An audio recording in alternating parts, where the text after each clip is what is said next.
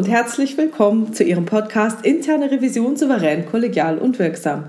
Hier ist Silvia Puhani und ich freue mich, dass Sie heute dabei sind. Heute habe ich etwas ganz Besonderes für Sie, nämlich wieder mal einen Interviewgast, Eva Schmidt. Hallo, Frau Schmidt. Hallo. Bitte stellen Sie sich unseren Zuhörern doch mal kurz vor, Frau Schmidt. Gerne. Also mein Name ist Eva Schmidt und ich bin seit äh, fast sieben Jahren in der IT-Revision und ähm, nebenberuflich als Coach und Seminarleiterin tätig zum Thema Intuition und Sensitivität. Wie sind Sie denn auf interne Revision gekommen und wie sind Sie denn zu diesem anderen Thema gekommen? Also fangen wir mit der internen Revision an. Ähm, ich war begeistert von den Gestaltungsmöglichkeiten und auch von der Wirkungskraft, äh, muss ich sagen. Also ich habe da schon auch immer einen gewissen Gestaltungsanspruch äh, gehabt. Und ja, ich kannte dann bereits einige Kollegen, die in die Revision gewechselt sind. Und als dann eine Möglichkeit bestand, äh, selbst dahin zu gehen, dann habe ich die Gelegenheit ergriffen. Wie bin ich zu dem anderen Thema gekommen? Das hat eine lange Historie. Ähm, in 2007 haben meine Eltern Kinesiologie, ich weiß nicht, ich nehme an, das ist bekannt, das ist dieser Muskeltest beigebracht. Und das war so mein erster Kontakt, sage ich jetzt mal, mit alternativen Methoden. Ist ja auch sehr umstritten. Das Wissen darüber hat mir aber sehr geholfen und ich habe es eigentlich jahrelang trainiert, immer wieder verwendet.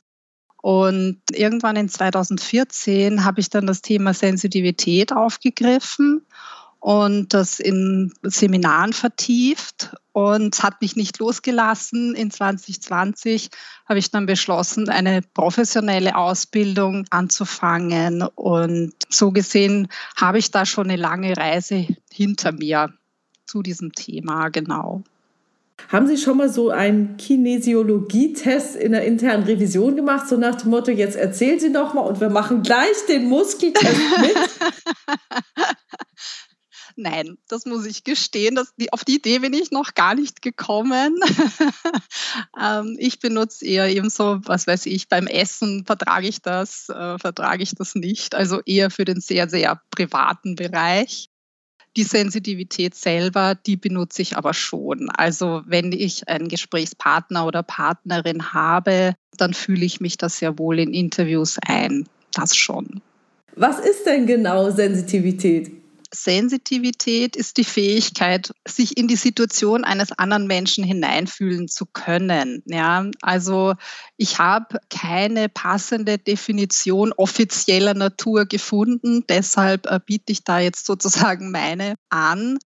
Sensitivität ist zum Beispiel, wenn Sie einen Meetingraum betreten und das kennen wir alle. Da kommen wir rein und sagen, oh je, da herrscht dicke Luft weil dort in der Regel eine Auseinandersetzung stattgefunden hat oder ein Konflikt. Und genau das ist Sensitivität. Also Sensitivität richtet sich eben nach außen.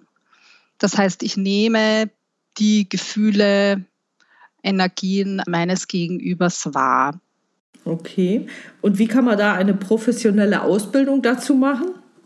Üben. Also es gibt Coaches, die sich da auch darauf spezialisiert haben. In der Regel sind die auch ähm, auf anderen Ebenen sehr begabt und man wird dann eben angeleitet, wie man dieses Können äh, verstärken kann. Haben Sie da irgendein Beispiel dazu? Ich kann mir da so wirklich nichts vorstellen. Also dieses, ich komme in einen Raum, ich spüre, was da los ist das kenne ich. Mhm. Aber wie das überhaupt in so einem Coaching laufen könnte oder wie man so etwas verstärken kann, da habe ich überhaupt keine Vorstellung davon.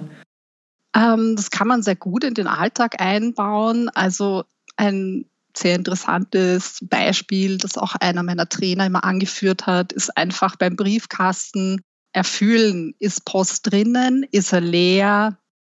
Auch wenn ich eben einen Brief bekomme, was könnte das sein, worum geht's? Oder eben auch bei anderen wahrnehmen, was haben die für Gefühle, was bewegt die Person gerade und dann auch immer verifizieren. Ne? Wenn ich dann den Briefkasten aufmache, sehe ich, ob was drin war oder nicht. Oder wenn ich die andere Person frage, ob das stimmt oder nicht, dann äh, kann ich das üben. Okay.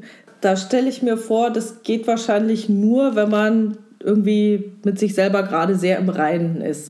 Genau, das ist eben auch wir wollten ja, denke ich, auch über die Intuition sprechen. Auch da, also in beiden Fällen muss man tatsächlich mit sich sehr im Reinen sein. Also vielleicht nochmal die Erklärung, was ist jetzt Intuition im Unterschied zur Sensitivität? Die Intuition ist ein unmittelbares, nicht auf reflektierendes Denken gegründetes Erkennen. Das heißt, ich benutze nicht meinen Verstand, meinen rationalen und habe in der Regel keinen vorausgeschalteten Überlegungsprozess. Aber in beiden Fällen ist es auf jeden Fall äh, notwendig, in der Ruhe zu sein. Also in einer Stresssituation müssen wir da in der Regel eher auf Reflexe setzen. Und gerade bei der Intuition ist es so, dass wir hier zwei, ich sage immer, Feinde haben. Das sind das Ego und die Glaubenssätze. Und in beiden Fällen müssen wir erkennen, wann spricht das Ego, wann überwiegt ein Glaubenssatz. Und auch hier, um auf Ihre Frage nochmal einzugehen, wie kann ich da besser werden, wie kann ich das üben, ähm, eine Stärkung der Intuition erreicht man auf jeden Fall, indem man sich diese Einschränkungen bewusst macht, indem man besser erkennt, spricht jetzt mein Ego, folge ich einem Glaubenssatz und das kann man eben durch verstärkte Selbstreflexion erreichen. Und je besser man darin ist, umso besser kann man eigentlich auch der eigenen Intuition folgen. Bei der Sensitivität ist es auch wichtig, nicht sofort zu bewerten. Ich habe mal äh, von einer Studie gehört, dass ein junger Erwachsener bis zum Erreichen des Alters bereits 26.000 Ratschläge im Durchschnitt erhalten hat. Und dann kann man sich vorstellen, wie sozusagen äh, von extern betankt man zu diesem Zeitpunkt dann schon ist. Und das ist definitiv auch hinderlich für die eigene Intuition. Also diese Unmengen an Glaubenssätzen, die einem da schon eingepflanzt werden bis zu diesem Zeitpunkt, von denen muss man sich auch bewusst ein Stück weit wieder frei machen. Es ist in der Tat nicht einfach. Und man darf sich auch nicht vorstellen, dass man ein Seminar macht und dann kann man wirklich auf seine Intuition 100 Prozent vertrauen oder auch eben sensitiv bei anderen Informationen äh, herauslesen, sondern das ist tatsächlich wirklich eine Reise. Und da ist das Üben auch so wichtig und auch Üben mit anderen. Also zum Beispiel in den Seminaren ist es auch üblich, sehr intensiv mit Partnern und Partnerinnen zu üben, um eben genau dieses Feedback zu erhalten. Und man erhält ja dann auch selbst äh, Lesungen über sich und die sind für die eigene Selbsterkenntnis sehr, sehr hilfreich. Haben Sie gerade gesagt, man erhält Lesungen über sich? Was ist das denn? Sensitivität umfasst ja auch, dass ich eben dem Gegenüber erzählen kann, wie geht's dir gerade? Wie ist die aktuelle Lebenssituation zum Beispiel? Was beschäftigt die Person gerade? Wo ist sie vielleicht blockiert? Und so unterstützt man dann eben auch als sensitiver Coach zum Beispiel, sich persönlich weiterzuentwickeln. Sie haben vorhin gesagt, man muss viel Selbstreflexion machen. Das hört sich jetzt auch wieder so einfach an. Wie machen Sie das? Wie gesagt, ich suche sehr stark das Feedback auch von anderen Coaches, um eben auch ein externes Bild von mir selber zu erhalten, um dann daran arbeiten zu können. Ähm, aber ich denke natürlich auch sehr viel über Situationen nach. Wie habe ich da gehandelt? Wie war das Feedback der beteiligten Personen? Kann ich hier was besser machen? Ähm, also wirklich so einen ganzen klassischen Reflexions- bzw. Feedback-Prozess. Wie schafft man es, so über sich nachzudenken, ohne sich dann gleich abzuwerten und fertig zu machen? Ich denke so, wenn ich dann, was weiß ich, ich war in irgendeinem Gespräch und dann war da jemand, der es geschafft hat, dass ich innerlich koche und dann vielleicht das ein oder andere gesagt habe, was ich vielleicht nicht hätte sagen sollen oder dann hinterher ist mir dann die beste Begründung der Welt eingefallen für meine Maßnahme und meine beste Argumentation, als das Gespräch vorbei war und dann kommt ja doch wieder irgendwie sowas, Mann bin ich bescheuert oder Mann bin ich doof. Wieso habe ich es nicht gleich gesagt? Wieso ist mir das da nicht eingefallen? Wieso erst jetzt? Das ist ja jetzt kein positiver Umgang mit sich selbst. Also so weit bin ich schon. Aber wie mache ich dann den nächsten Schritt?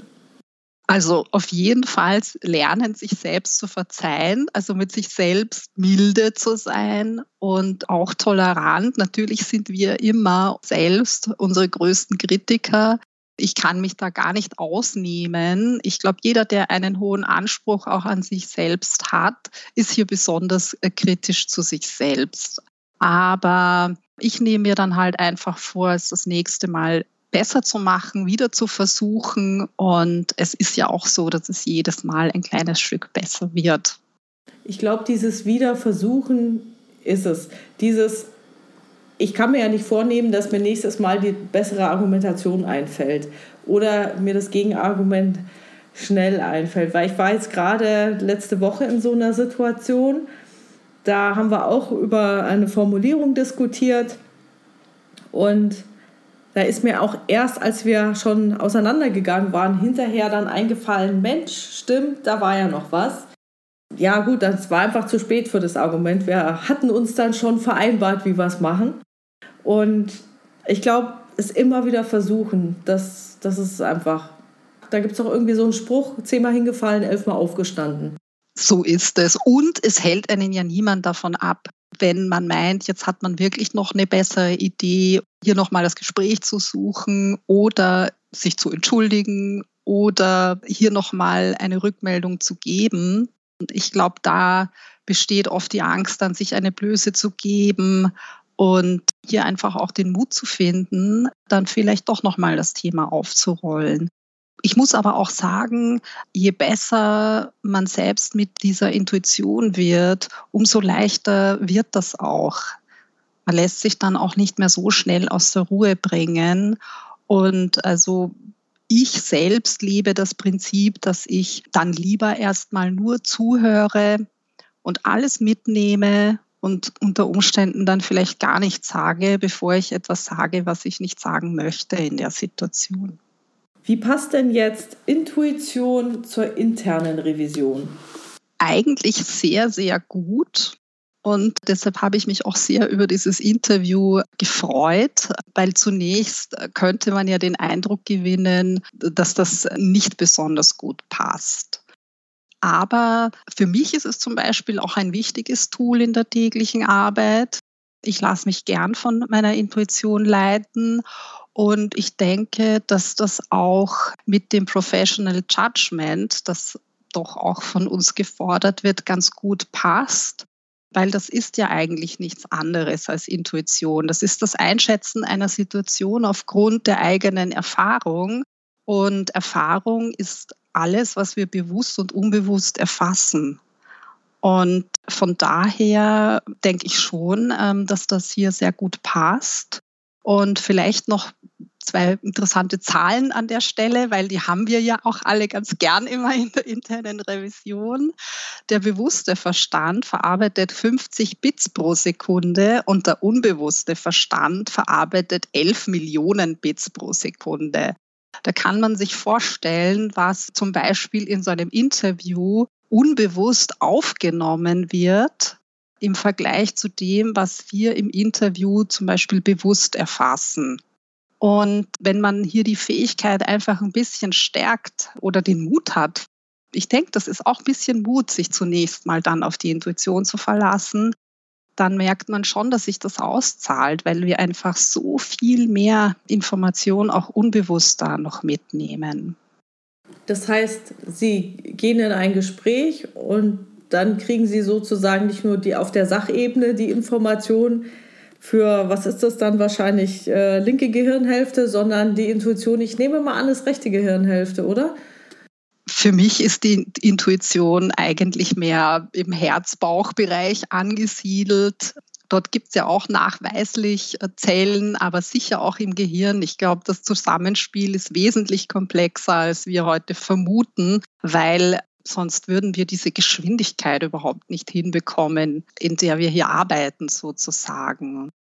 Es ist aber wichtig, natürlich muss man sich dann schon auf Fakten zurückziehen. Also wir können jetzt nicht ein Interview machen und sagen, so, und in dem Interview hatte ich jetzt das Gefühl, dass sich der Sachverhalt so und so darstellt, sondern ich brauche dann sehr wohl meine Beweise dazu. Ich habe da auch ein wunderbares Zitat von Lee Iacocca mitgebracht. Das heißt, ich lasse mich von der Intuition leiten, aber nur, wenn meine Vermutungen von den Tatsachen bekräftigt werden. Und das gefällt mir wirklich sehr, sehr gut, weil er sich sehr gut für die interne Revision anwenden lässt. Also zunächst lasse ich mich mal schon intuitiv leiten, aber anschließend muss ich natürlich natürlich das auch mit ähm, Beweisen hinterlegen, die ich auch im Revisionsbericht entsprechend anführen kann. Also da hatte ich auch jetzt letzter Zeit ein Erlebnis, das mir jetzt gerade so in den Kopf kommt. Da war was, das hörte sich erstmal alles ganz gut an. Ja, alles schick, alles schön, tralala, erzählen wir der internen Revision die Sollprozesse so ungefähr. Ja, da hat dann aber mein Bauch gesagt, da ist noch was, ich gehe noch mal und schaue und dann, hm, was gucke ich mir denn an und ich gucke mal hier rein und dort rein und dann bin ich tatsächlich auf eine Sache gestoßen, die ich niemals vermutet hätte, sondern wo ich einfach gesagt habe, Mensch, das ist ja komisch. Wieso ist das hier eigentlich so? Da ging es um eine verzögerte Ablage von der Datei. Also wenn man da reingeguckt hat, hatte die ein schönes Datum aber man musste sozusagen drauf äh, kommen, rechte Maustaste auf die Eigenschaften gehen und dann mal zu gucken, okay, wann ist sie denn wirklich erstellt worden, wann ist sie denn ähm, geändert worden und so weiter.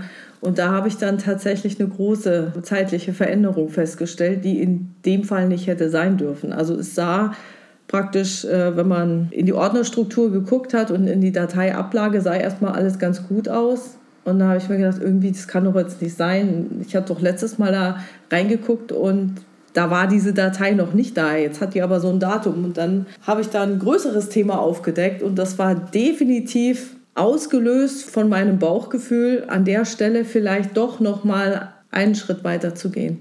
Genau. Und das, was Sie sagen, das war, was Sie unbewusst wahrgenommen haben, dass Sie genau gewusst haben, wird das Dateiverzeichnis zu dem Zeitpunkt ausgesehen, obwohl Sie gar nicht bewusst hingeschaut haben. Aber das ist eben genau so ein schönes Beispiel für diese unbewusste Registrierung von Informationen. Genau, und natürlich habe ich dann den Beleg gehabt. Also ist ja klar, also schreiben ja die Dateien dann mit, wann sie geändert wurden. Wunderschönes Beispiel, genau. Also interne Revision ist nicht nur Bauchentscheidung, aber wenn man auf seinen Bauch hört, dann kann man ganz tolle Prüfungsfeststellungen haben, die man dann auch wunderbar belegen kann. So ist es, das kann ich absolut bestätigen. Was ich manchmal noch so denke oder wo ich, wo ich Schwierigkeiten habe, ist, dass dann mein Bauch, der sendet eigentlich immer nur so stimmig oder nicht stimmig. Also da ist was oder das passt. Also Wohlgefühl oder Nicht-Wohlgefühl. Aber dann ist ja dann doch noch irgendwie im Kopf solche Gespräche, die da stattfinden. Und bei denen habe ich immer den Eindruck, das ist jetzt nicht Intuition, sondern das sind dann wahrscheinlich diese Glaubenssätze oder sonstige Dinge, die da irgendwie reinfunken. Oder dieser Versuch, etwas kognitiv zu erfassen, was man nicht kognitiv erfassen kann. Ja, teilweise. Also zum einen bei intuitiven Entscheidungen oder intuitiven Impulsen ist es so, dass die innerhalb von einem Sekundenbruchteil da sind. Meistens sind die zu schnell da. Also das ist eben auch wichtig zu lernen, diese Impulse zu erkennen, weil die sind so schnell da und wir schieben die dann in der Regel, wenn man eben hier nicht achtsam ist, schieben wir die sofort weg. Und das ist auf jeden Fall ein sehr, sehr guter Indikator, um zu unterscheiden, ist das jetzt wirklich ein intuitiver Impuls, weil der ist sofort da, weil das geht so schnell, da kommt mein Verstand noch gar nicht zum Zug. Und äh, Gedanken und Impulse, die dann später kommen, die sind nicht mehr intuitiv in der Regel. Da ist der Verstand dann schon wieder involviert. Und das ist eben die Gefahr. Und viele kennen das ja, dass sie sich im Nachgang, wenn irgendwas schiefgelaufen ist oder so, sich wieder auf den ersten Impuls erinnern und es eben dann bedauern, ah, hätte ich auf meinen ersten Impuls gehört. Aber das passiert auch mir immer wieder, weil die sind so schnell da und die schiebt unser Verstand ganz schnell weg. Und wenn man lernt, darauf zu hören und diese Impulse zu erkennen und festzuhalten, dann hat man schon sehr viel gewonnen. Ich erinnere mich gerade an irgendeine so Situation, da habe ich gedacht, Mensch, mach so. Und mein Verstand, ach komm, muss doch gar nicht sein und ist doch gar nicht nötig und passt doch auch. Und dann geht dieses Gespräch so lange hin und her, dass ich dann am Ende denke, wollte ich das überhaupt? Also, dass dieser erste Impuls einfach weggeredet ist. Genau, der wird weggeschoben, weggeredet. Ich selber habe vor langer Zeit schon die Intention gesetzt, dass mein Ego, mein Verstand von links kommt. Also ich habe dann das Gefühl, diese innere Stimme kommt dann von links und mein Impuls oder meine Seele, sage ich jetzt mal, wie auch immer, kommt eher von rechts oder aus der Bauchgegend. Und so schaffe ich das mittlerweile, das zu unterscheiden. Aber auch das muss man üben, das kommt nicht sofort. Aber es ist, man kann es ausprobieren, man kann die Intention setzen und sich selbst sagen, ich wünsche mir das so, das soll so sein. Und dann kann man das auch sozusagen lokalisieren. Jetzt höre ich ja immer wieder und lese immer wieder, ach, die Leute haben ja gar kein Körpergespür mehr und können gar nichts mehr fühlen, die sind ja total abgestumpft. Ich meine, unsere Arbeitswelt ist ja jetzt auch äh, nicht gerade förderlich für die Intuition, wenn alles so regelbasiert ist und auf Fließbandarbeit ausgerichtet ist. Wie kann man denn angenommen, man hat jetzt nicht so den Zugang zu seinem Bauchgefühl, sondern steht wirklich relativ am Anfang. Haben Sie da Tipps, wie man besser an sein Bauchgefühl rankommen kann oder irgendwie mehr Zugang erhält zum Bauchgefühl? Also auf jeden Fall bieten sich Seminare an oder Workshops und äh, mit Trainern zu arbeiten oder Trainerinnen, die einen dahin führen oder unterstützen, aber auch dieses Einbauen in den Alltag. Wie wir vorher schon gesagt haben, einfach so einfache Übungen oder bewusst mal zu sagen, jetzt höre ich auf meine Intuition und dann zu sehen, ob es gepasst hat die Selbstreflexion ist unerlässlich. Ich selbst bin jetzt nicht der Meditationsfan, aber runterkommen ist auf jeden Fall ein wichtiger Bestandteil.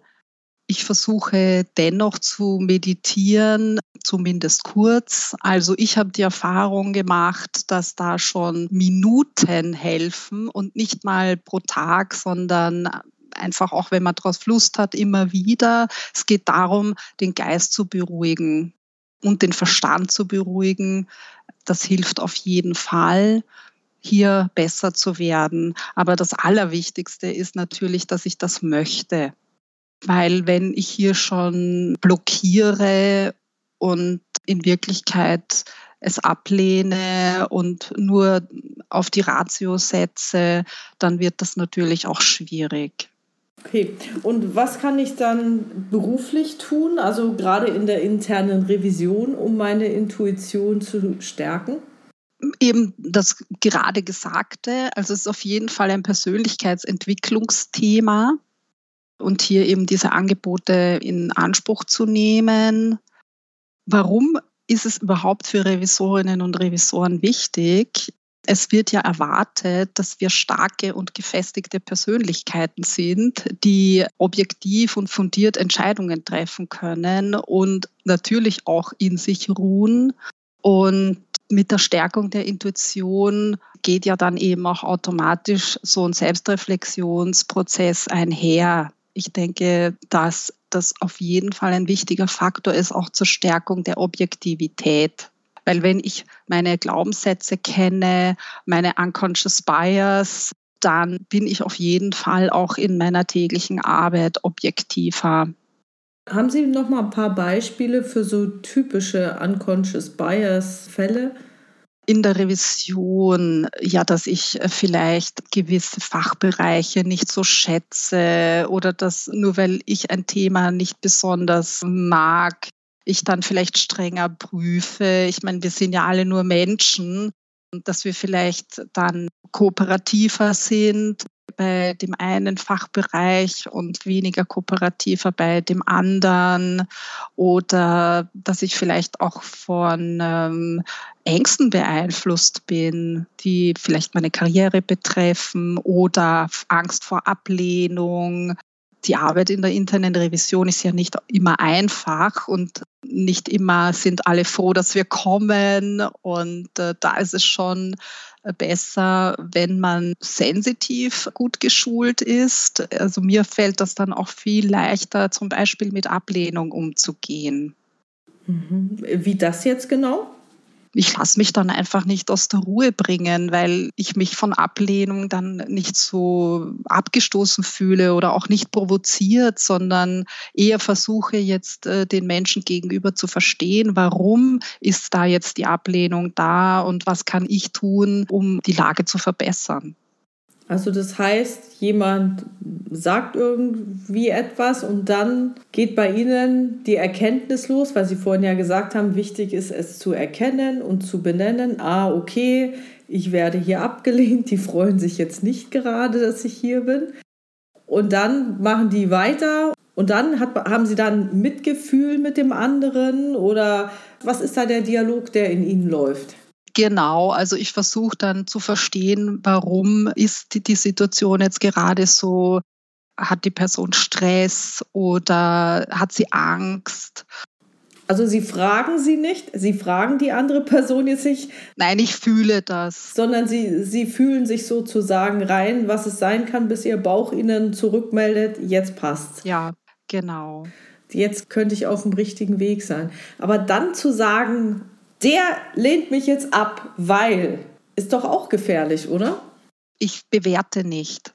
Ich nehme dann einfach nur wahr, wie geht es der Person jetzt gerade? Ist die Person gestresst, ängstlich? Und auf diese Situation versuche ich einzugehen, indem ich ruhig bleibe und vielleicht eben auch entsprechende Fragen stelle oder besondere Kooperationsbereitschaft zeige. Gibt ja viele Möglichkeiten, dann eben darauf zu reagieren. Wenn jemand mir gestresst erscheint, versuche ich eben eher hier Ruhe reinzubringen. Wenn ich das Gefühl habe, es ist jemand ängstlich, dann versuche ich diese Angst zu nehmen. Es gibt ja da verschiedene Auslöser und dann Möglichkeiten, auf diese Situationen zu reagieren.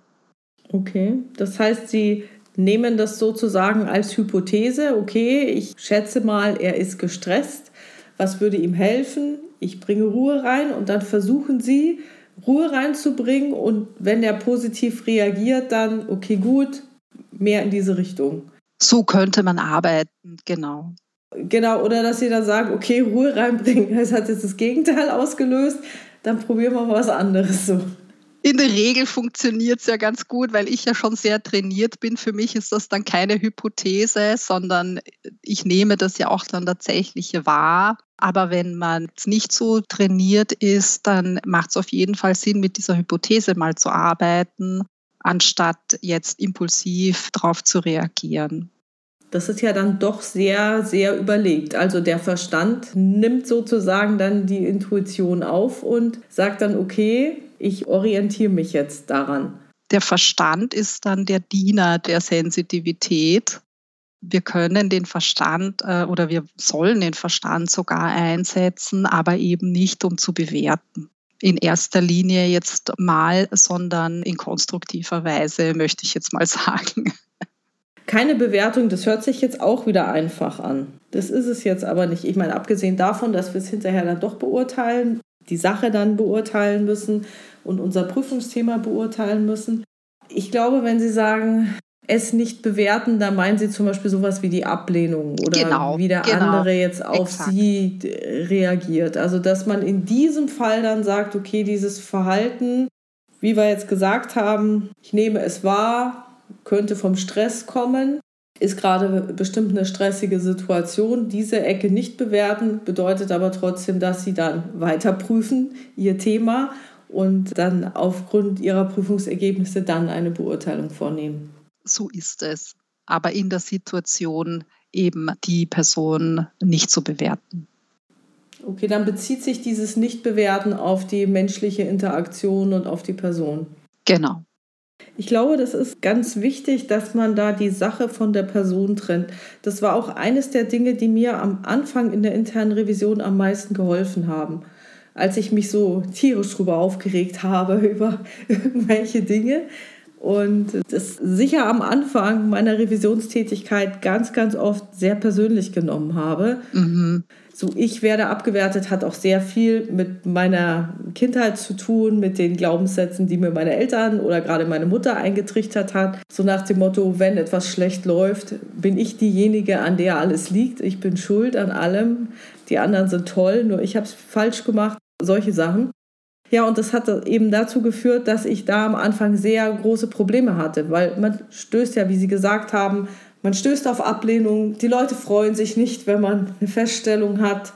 Und überhaupt diese, diese Möglichkeit, die Sache und die Person voneinander zu trennen oder die Person und die Rolle, die diese Person ausübt, dass die vielleicht privat ganz nett sind, aber in ihrer Funktion in dem Unternehmen als Führungskraft oder als was weiß ich, Risikokontroller oder sonstiges, da eine bestimmte Rolle ausüben müssen und eine bestimmte Meinung vertreten müssen, hat nichts mit mir persönlich zu tun, sondern das ist einfach die Rolle dieser Person.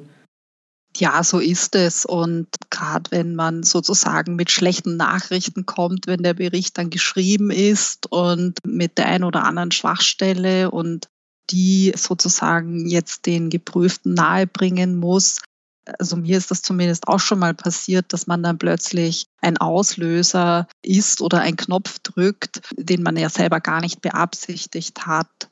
Und hier ist es auch sehr gut, wenn man das gar nicht persönlich dann nimmt, sondern immer bei der Person bleibt, versucht zu verstehen, warum ist es jetzt gerade so? Und mir selber fällt es dann auch viel, viel leichter, das in der Situation jetzt zu akzeptieren und eben vielleicht auch mal nicht zu antworten oder es so zu akzeptieren, wie es ist. Also wenn ich auf meine über 20 Jahre in der internen Revision zurückblicke, dann sehe ich da so eine gewisse Entwicklung. Also am Anfang hatte ich irgendwie in jedem Gespräch sagen wir mal, Schwierigkeiten, Herausforderungen oder habe mich hinterher geärgert oder ja, ich konnte halt noch nicht, also wie auch immer. Und es wurde dann besser, besser und besser. Und dann ist es so, dass man wahrscheinlich, je mehr Übung man hat, dann schon mehr vorbaut, vorsichtiger ist in der Wortwahl, wie man die Frage stellt, wie man das Thema aufbaut, dass man sich näher rantastet und nicht gleich Messer in die Wunde und dreimal umgerührt. Wie ist das bei Ihnen? Ich meine, Sie haben ja schon so viele Jahre mit der, In mit der Intuition und Sensitivität und so weiter verbracht. Haben Sie auch so eine Lernkurve feststellen können, sodass es jetzt immer seltener passiert, dass Gespräche überhaupt eskalieren? Absolut, absolut. Also ich kann das nur unterschreiben. Ich bin jetzt auch schon über 25 Jahre berufstätig und ich war auch immer ein sehr impulsiver Mensch und bin dann sicher auch gern mal sozusagen explodiert, als ich noch jung war. Und ich merke das auch bei mir selbst. Also je mehr ich mich damit beschäftige und ich habe jetzt auch seit 2020, als ich eben nochmal wirklich jetzt professionell das angefangen habe, hier nochmal eine sehr starke äh, Kurve erlebt. Ich erlebe mich definitiv noch mehr in der Ruhe als davor, obwohl ich sicher schon vorher also es deutlich besser geworden ist. Und ich empfinde das als sehr angenehm, weil, wie soll ich sagen, diese Eskalationen ja niemanden dienen am Ende vom Tag, sondern wir wollen ja alle zu einem Ergebnis kommen. Und je mehr man dann in sich selbst ruht, umso besser kann man diese Dinge abfedern. Und mit der verstärkten Einfühlsamkeit in andere Personen nimmt man ja schon wesentlich früher die kleinsten Signale wahr und kann darauf reagieren. Und das ist genau das, was Sie auch schildern, weil Sie haben ja über sehr lange Zeit genau diese Trial and Error ähm, Erfahrungen gemacht. Und ich würde sagen, dass sie das wahrscheinlich auch schon völlig unbewusst machen und auch schon unbewusst diese Zeichen wahrnehmen. Da besteht eben nochmal die Möglichkeit, sich das bewusst zu machen, was auch eine sehr, sehr spannende Sache ist, eben nicht nur unbewusst zu reagieren, sondern die Sensitivität ist eine sehr bewusste Angelegenheit dass sie sich sozusagen das, was sie heute schon unbewusst machen, nochmal bewusster steuern. Hm, ist es dann mehr ein noch strategischeres Vorgehen? Weil ich das Gefühl habe, ich lasse mich sehr von dem Gespräch leiten, jetzt nicht unbedingt inhaltlich, aber auf der, auf, sage jetzt mal, emotionale Ebene. Ich kann es jetzt nicht besser ausdrücken. Definitiv, ja. Ich würde, äh, ist ein gutes Wort. Ähm, ich denke, bewusst ist immer ein Stück weit strategisch. Es hängt von der Intention ab. Also wenn ich weiß, ich komme in ein sehr schwieriges Gespräch, dann versuche ich das schon sehr bewusst zu machen. Wie meinen Sie das jetzt? Das also ich spreche das manchmal auch bewusst gleich an, also dass, dass da nicht der Spannungsbogen zu groß wird, sondern dass von vornherein, vielleicht auch vor dem Gespräch, dass ich schon Signale gebe, dass hier und da und dort Themen sind, über die ich sprechen will. Oder ich informiere vorab, über welche Themen ich reden möchte. Ach so, Sie meinen jetzt inhaltlich. Ich habe gemeint, wenn man schwierige Gesprächspartner hat, dann setze ich die Sensitivität sehr bewusst ein und ansonsten lasse ich mich aber auch gern intuitiv in den Gesprächen leiten, je nachdem, wie sie sich entwickeln. Natürlich geht man immer mit einem Fragenkatalog meistens rein, weil ich möchte die Zeit meiner Gesprächspartner ja nicht unnötig strapazieren. Ich bin in der Regel immer vorbereitet und habe meine Fragen, aber man weiß natürlich nie, wie es sich entwickelt. In meinen Seminaren werde ich ja öfter mal gefragt, was macht man denn, wenn jemand einen anschreit? Und ich habe mal selber in einem anderen Seminar gehört, einfach fünf Minuten nichts sagen. Also seit ich das gehört habe, möchte ich es ausprobieren.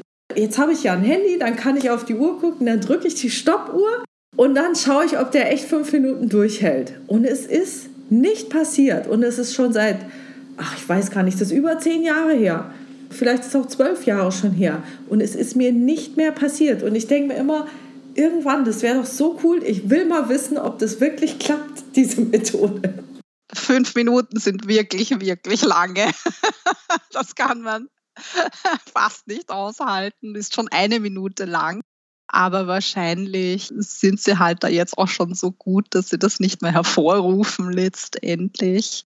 Aber ich bin sicher, allein wenn sie die Intention setzen, dass es auch schon wirkt. Haben Sie für unsere Zuhörer noch eine nette Anekdote, wo Ihnen Ihre Intuition in der internen Revision geholfen hat, also bei Ihrer Prüfungsarbeit? Es ist so, dass ich immer wieder das Kompliment bekomme, dass ich die ungewöhnlichsten Dinge finde und immer so Themen, auf die man jetzt nicht unbedingt gleich kommt. Und ich führe das definitiv darauf zurück, dass ich eben mich von meinem Bauchgefühl da leiten lasse und dem dann auch nachgehe. Und ich wette mit Ihnen, diese Feststellungen sind eigentlich die besseren Feststellungen oder die, die das Unternehmen mehr voranbringen als die Standarddinger, oder? Absolut, absolut. Und das führe ich auf meine Intuition zurück. Und es ist auch so, ich kann nicht immer Beweise finden. Und das ärgert mich dann immer ganz, ganz furchtbar, weil das einen natürlich irgendwie so unzufrieden zurücklässt, weil ich schon überzeugt bin, dass ich recht habe was mir dann auch immer manchmal Kritik beschert, weil ich dann schon auch dann als äh, uneinsichtig manchmal gelte, aber ich bleibe da dabei und ich behalte das dann im Hinterkopf und irgendwann ergibt sich schon wieder die Gelegenheit, wo ich dann vielleicht doch was finde. Jetzt haben Sie ja gesagt, dass Sie auch als Coach arbeiten. Was bieten Sie denn an, Frau Schmidt? Ich arbeite als Coach und Seminarleiterin, ähm, sowohl ähm, individuell, aber auch für Firmen. Und in dem Zusammenhang äh, biete ich ein Seminar an zum Thema Intuition, wo wir in einem Workshop erlernen, äh, eben besser auf das Bauchgefühl zu hören. Und das individuelle Coaching basiert eben auf dieser Sensitivität, wo ich in der Lage bin, auch unbewusste Themen beim Coachie zu adressieren. Also ich bin nicht darauf angewiesen, eben alles zu erzählt zu bekommen, sondern selbst herauszufinden, was sind die Themen, was sind die Blockaden, was macht Sinn zu bearbeiten.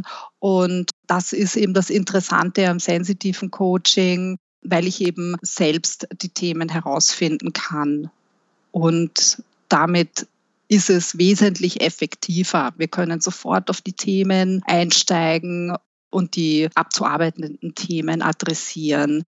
Für Unternehmen finde ich es auch besonders interessant, äh, das Thema Intuition zu stärken, weil wir in dieser VUCA-Welt kaum noch die Chance haben, immer alles Zahlen, Daten, Fakten basiert zu entscheiden, sondern auch eben diese unbewusste Information mit einfließen zu lassen. Und von daher ist dieses Thema wenn es auch nicht noch so stark gesehen wird, aber auch wirklich für Unternehmen interessant, auch im Vertrieb. Das wird oft unterschätzt. Also wie oft haben wir Verkäufer, von denen wir das Gefühl haben, die verstehen überhaupt nicht, was ich möchte oder die sind überhaupt nicht einfühlsam. Und hier lässt sich über ein Training ein besseres Einfühlungsvermögen trainieren. Bieten Sie auch offene Seminare an und wenn ja, wo?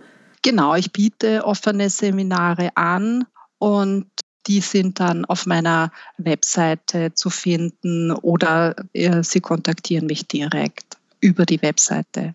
Dann brauchen wir natürlich noch die Kontaktdaten. Genau, also ich bin entweder unter LinkedIn zu finden, unter Eva Schmidt oder über meine Webseite www.connectbeyond.de. Beyond. Ist da mit Bindestrich, glaube ich, gell? Connect? Nee, in einem. Zusammen. Connectbeyond.de. Genau. Okay. Jetzt hören Sie sich ja an, als ob Sie aus Österreich kommen. ja, erwischt. Sie sind aber in Deutschland, glaube ich, oder? Ja, ja, ich bin in München zu Hause. Genau, aber ich biete diese Coachings auch über Zoom oder Telefon an. Also es ist nicht unbedingt erforderlich, vor Ort präsent zu sein. Da muss ich jetzt natürlich bei diesem ganzen Intuitionsthema noch die Digitalisierungs- und Pandemiefrage und mobiles Arbeiten-Frage stellen. Wie viel geht verloren, wenn man online kommuniziert und nicht in Präsenz? Für mich gar nichts, weil wenn man eben äh, sensitiv stark ist, dann ist man in der Lage, das auch über die Distanz sehr gut wahrzunehmen. Wenn nicht, dann geht vermutlich was verloren. Okay, also Sensitivität stärken und viel Selbstreflexion betreiben. Haben Sie da noch irgendwelche anderen Tools? Sie hatten vorhin gesagt, ja, drüber nachdenken. Es gibt ja manche, die dann sagen, ja, jeden Abend Tagebuch schreiben und Notizen machen. Gibt es da irgendeine Technik, die Sie noch empfehlen würden? Nein, also ich denke, ich bin jetzt auch nicht der Tool-Fan an der Stelle. Ich denke, mit der Intention setzen, dass wenn man eine Selbsterkenntnis hatte, man es besser machen möchte, ist schon sehr viel. Tagebuch schreiben haben Sie ja schon genannt. Und ich denke, das sind einfache und sehr, sehr wirksame Werkzeuge, um hier besser zu werden. Und natürlich, wie gesagt, das Coaching da muss man auch nicht unbedingt wirklich also zu einem Coach gehen, sondern es reicht ja auch schon, wenn man bereit ist, dass Freunde oder Freundinnen einem den Spiegel vorhalten oder Kollegen. Dieses Feedback von außen ist natürlich auch sehr hilfreich. Muss man aber wieder aufpassen. Das ist auch wieder gefärbt natürlich von diesen Personen. Das kann man bei einem Coach erwarten, dass das dann nicht dabei ist. Aber es ist auf jeden Fall auch sehr hilfreich. Dann würde ich zu meinen Abschlussfragen kommen. Wie wichtig ist der Kommunikationsaspekt einer internen Revision oder in der internen Revision? Also Sie haben sicher schon wahrgenommen, dass mir das sehr wichtig ist.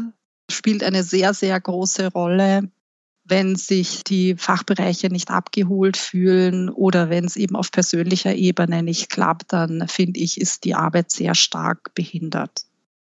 Wie wichtig ist es dann die Kollegialität? Also mit den anderen klarzukommen. Weil ich kann mir jetzt vorstellen, wenn man sehr sensitiv ist, dann kann man vielleicht auch zu sensitiv sein. Also ich habe das auch manchmal gemerkt, dass dann irgendwo die Stimmung schlecht ist und dann nehme ich das auf und denke, mir geht's schlecht, dabei ist es nur die Stimmung, die ich aufgenommen habe. Wie schafft man das dann da im Gleichgewicht zu bleiben oder es zu erkennen, das ist jetzt gar nicht meins, sondern das ist das, was ich sozusagen, meine Spiegelneuronen jetzt äh, gerade aktivieren. Das ist eben diese Übungssache und eben dieser bewusste Umgang, dass man hier sehr wohl bewusst sagt, ich möchte jetzt wahrnehmen, wie geht es den anderen, weil dann ist das automatisch schon von mir getrennt. Und dann besteht die Gefahr, das als eigene anzunehmen, nicht mehr. Okay, dann nehme ich jetzt an, bei Kollegialität wird es genauso sein, dass Sie jetzt sagen, okay, Beziehung zum Revisionspartner ist das A und O. Und von daher, durch die Sensitivität will ich ja praktisch der Kollege sein, auch wenn ich ihn trotzdem prüfe. Oder wie stehen Sie zur Kollegialität?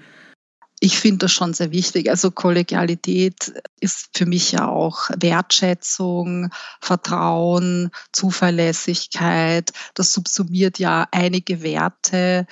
Und ich finde die generell für das Funktionieren eines Unternehmens wichtig.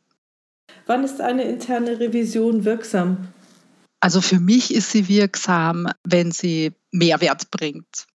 Und das kann natürlich unterschiedlichstes sein, aber das ist für mich der wichtigste Aspekt und eben auch auf unangenehme Themen mal einwirkt oder eingeht, um hier Verbesserungen zu bringen. Das ist nämlich genau die Frage, was ist Mehrwert? Für mich ist es auch sowas wie Erkenntnisgewinn. Also, dass man vielleicht einen neuen Blick auf etwas findet und dann vielleicht erkennt, Mensch, deshalb funktioniert irgendwas nicht ganz so reibungslos. Das sehe ich als absoluten Mehrwert. Natürlich kann das finanzielle Aspekte haben, prozessuale Aspekte, Qualitätsaspekte. Unter Mehrwert verbirgt sich ja jede Menge. Und das definiert sich dann wahrscheinlich auch je nach Unternehmen unterschiedlich. Und für Sie persönlich? Wann denken Sie, haben Sie einen richtig guten Job gemacht? Also ich habe es immer daran festgemacht, ob es eben auch finanziell was bringt, also gerade auch in meinen operativen Tätigkeiten, aber auch äh, für mich sind auch prozessuale Aspekte. Ich meine, das wirkt sich dann am Ende vom Tag natürlich auch wieder monetär aus. Da freue ich mich immer noch drüber, wenn ich da in der Lage war, einen Prozess nachhaltig zu verbessern oder auch, also in der IT-Revision ist es immer so, Bedrohungslagen haben wir da natürlich ständig und wenn man hier die Sicherheit des Unternehmens verbessern kann, es gibt so viele Punkte, an denen man Mehrwert schaffen kann. Und das ist für mich einer der Hauptmotivatoren, diesen Mehrwert zu schaffen. Das geht, glaube ich, in der internen Revision ziemlich einfach im Vergleich zu anderen Stellen, wenn man in so einem Konglomerat, da, also gerade in einem großen Unternehmen, da auf seiner Stelle ist, da ist man doch relativ gefangen. Da finde ich immer, hat man in der internen Revision wunderbar viel Freiheiten. Genau, das macht auch den Reiz der Revision aus, dieser Gestaltungsspielraum, diese Themenvielfalt, dieser Hebel, den man da hat, da stimme ich Ihnen absolut zu.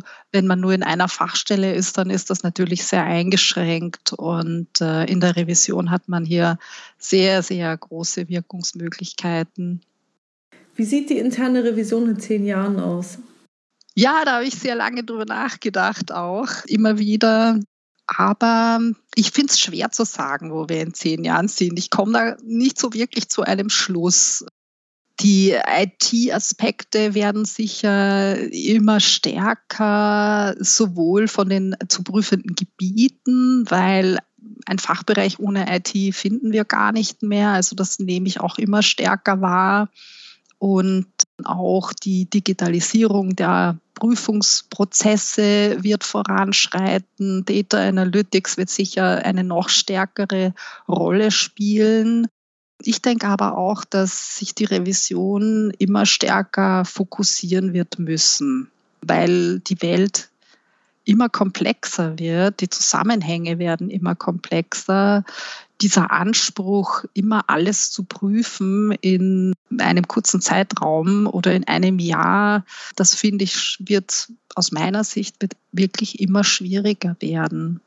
Aber Sie haben ja Ihre Intuition, die Ihnen helfen wird, das große Ganze zu sehen, oder? Das meine ich eben mit der Fokussierung. Diese Fokussierung auf Kernthemen, das werden wir in zehn Jahren vielleicht noch stärker machen müssen als heute. Für mich hört sich jetzt an Fokussierung ist noch mehr ins Detail, also auf einen bestimmten Aspekt. Nein, auf Themen. Also diese Fokussierung auf Risikothemenbereiche. Also dass ich zum Beispiel im regulierten Bereich, da ist es ja sehr stark vorgeschrieben, da kann ich wenig machen. Da muss ich einmal alle drei Jahre, glaube ich, wenn ich es jetzt richtig im Kopf habe, einmal durch. Da sind Sie sicher noch fitter als ich. Aber die Frage ist, wird man das so in der Form noch durchhalten oder müssen wir uns da einfach fokussieren? Also ich glaube, diese Vorgabe, alles in so und so vielen Jahren einmal anzuschauen, wird niemals funktionieren, weil sich das, die Welt viel zu schnell entwickelt. Wir haben keine statische Welt. Das ist irgendwie so bei diesem alles innerhalb von einem oder drei Jahren prüfen, das ist so ein Maschinenmodell. Als ob ich eine Maschine habe, die habe ich einmal gebaut und dann schaue ich mir nach und nach jedes Teil an und äh, dann bin ich einmal durch und dann ist es schön und dann ist es fertig und ich weiß dann, wenn jedes einzelne Teil passt, dann funktioniert es. Aber unsere Welt ist ja so dynamisch. Und wenn ich an einer Stelle bin, dann wirkt diese eine Stelle auf 10, 20, 30 andere Dinge aus. Und wenn ich da an der Stelle was Kleines ändere, dann ist überall woanders was ganz anderes. Kann an einigen Stellen besser sein, an anderen schlechter sein. Also da habe ich immer diese Medikamenten-Werbesprüche im Ohr. Und denken Sie äh, an die Risiken und die Nebenwirkungen. Fragen Sie einen Arzt oder Apotheker, so ungefähr. Und deswegen finde ich diese Vorgabe so sinnlos. Ich meine, sie kommt aus dem Maschinenmodell, sie hat ja eine gute Absicht gehabt. Nur wenn sich das Ganze in sich dynamisch verändert an jeder Stelle und spontan und gerade wenn man auch vielleicht ein Unternehmen hat, das agil schon arbeitet, da kann ich jede Woche das gleiche Thema prüfen und ich werde jedes Mal was anderes finden. Äh, von daher glaube ich oder hoffe ich, dass die Regulatorik sich von dieser Vorstellung des Maschinenmodells etwas weiter lösen wird, weil diese Annahme, dass der Rest schon statisch bleiben wird, die trifft einfach heutzutage nicht mehr zu. Da kann ich mich nur anschließen. Und jeder Prozess ist ja auch zum gegebenen Zeitpunkt nicht immer gleich wichtig.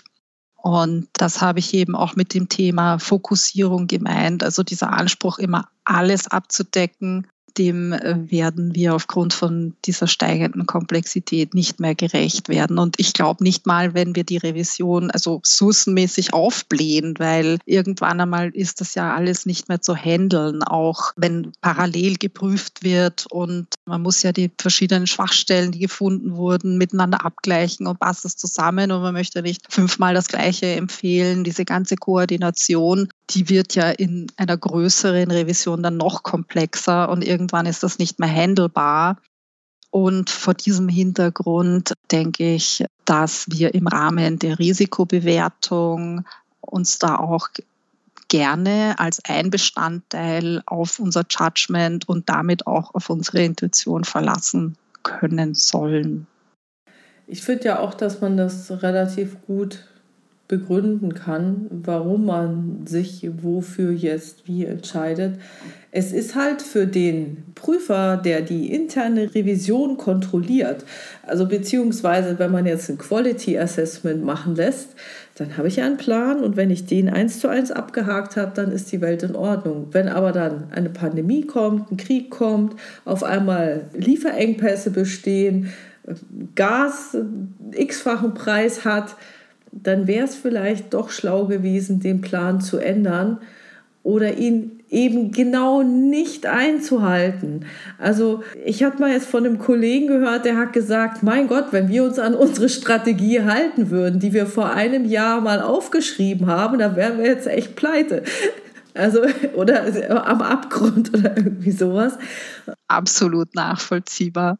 Und da habe ich mir gedacht, ja, genau, und das ist, das ist das Problem. Nur man kann es natürlich einem Regulator so schwer erklären, dass es keine Maschine ist. Es sieht halt schon so aus und es wird ja halt sehr viel so hingedacht. Das suggeriert ja auch eine gewisse Sicherheit, dieses Maschinendenken, das aber natürlich in der Realität nicht existiert. Und dann ergeben sich eben einfach plötzlich neue Fälle oder Konstellationen, auf die man reagieren möchte und ist aber dann nichtsdestotrotz in das Korsett reingezwungen. Ne? Also ich kann dann schon die anderen Themen aufnehmen, aber dann fehlen mir die Ressourcen für die anderen Themen. Aber ich denke, das ist ein Problem, das heute alle haben. Aber wahrscheinlich habe ich deswegen mit dem Begriff Assurance so ein Problem, weil dieses Assurance, das heißt so, ja, dann können Sie sicher sein, wie wir geprüft haben und da ist nichts mehr. Also den kann ich für mich nie so bejahen. Also mein Bauch findet Assurance nicht toll, wenn ich das jetzt so mache da schließe ich mich an. Also ich denke, dem Anspruch kann man eigentlich auch nicht gerecht werden. Ich weiß nicht, wer es wirklich wagt, hundertprozentige Assurance äh, nach einer Prüfung zu geben. Das dürfen dann die Wirtschaftsprüfer machen. Ja, was wünschen Sie denn der internen Revision und uns internen Revisoren? Was sich wahrscheinlich alle wünschen, mehr Wertschätzung, mehr Zeit sind die üblichen Dinge, denke ich, die wahrscheinlich sich jeder in dem Zusammenhang wünscht. Aber ich kann mich nicht beklagen persönlich, was das Thema anbelangt. Aber das sind natürlich nur die persönlichen Erfahrungen. Aber ich nehme das schon auch in anderen Unternehmen wahr oder auch in kleineren, dass das nicht immer so den Stellenwert hat, wie man sich wünschen würde vor allem wenn dann eben Revisoren nur halb äh, eingestellt sind und halb äh, was anderes machen sollen, weil das ist ja nicht so viel Arbeit. Da würde ich mir wünschen, dass hier das doch noch anders, äh, anderer Blick drauf entsteht als heute. Ach so, meinen Sie dann praktisch äh, zum Teil Revision, zum Teil Datenschutz oder Risikomanagement oder irgendwie so andere Aufgaben? Ja, genau, diese geteilten Positionen. Da würde ich mir wünschen, dass äh, die Auditoren den Luxus haben, nur einen Hut aufzuhaben. Ja, da bin ich jetzt in einer Bank in einer glücklichen Situation. Ich darf gar nichts anderes machen. Was nicht bedeutet, dass nicht manche Projektleiter oder sonstige Leute denken, die interne Revision könnte doch noch kurz mal hier und da und dort alles noch mitmachen. Aber ja, genau. Sehr schön. Dann wünsche ich jetzt auch allen unseren Zuhörern und Zuhörerinnen mehr Wertschätzung in ihrer Arbeit als interne Revisoren und interne Revisorinnen und genügend Zeit, um die eigene Intuition in der eigenen Revisionsarbeit einzubringen. Okay, dann Frau Schmidt, herzlichen Dank für dieses Interview. Das war sehr, sehr spannend. Ich bin auf die Reaktionen gespannt. Ich denke, es gibt ein zweigeteiltes Lager. Die einen werden sagen, jawohl, genau, ich wusste genau, mein Bauch führt mich zu den besten Prüfungsfeststellungen. Und die anderen werden wahrscheinlich sagen, das muss alles objektiv und messbar und bewertbar sein. Und äh, das war alles jetzt ein Schmarrn, wie man in Bayern sagen würde. Ich denke auch, dass das Thema polarisiert. Da bin ich überzeugt davon. Aber ich finde auch die Diskussion dann, wenn das das auslöst, sehr, sehr interessant und äh, bringt uns sicher alle weiter. Genau, dann legen wir mal die schönen Ergebnisse nebeneinander und äh, können dann vielleicht auch einen quantitativen Abgleich über die Prüfungsfeststellungen machen. In diesem Sinne einen wunderschönen Abend, Frau Schmidt. Tschüss. Tschüss, danke.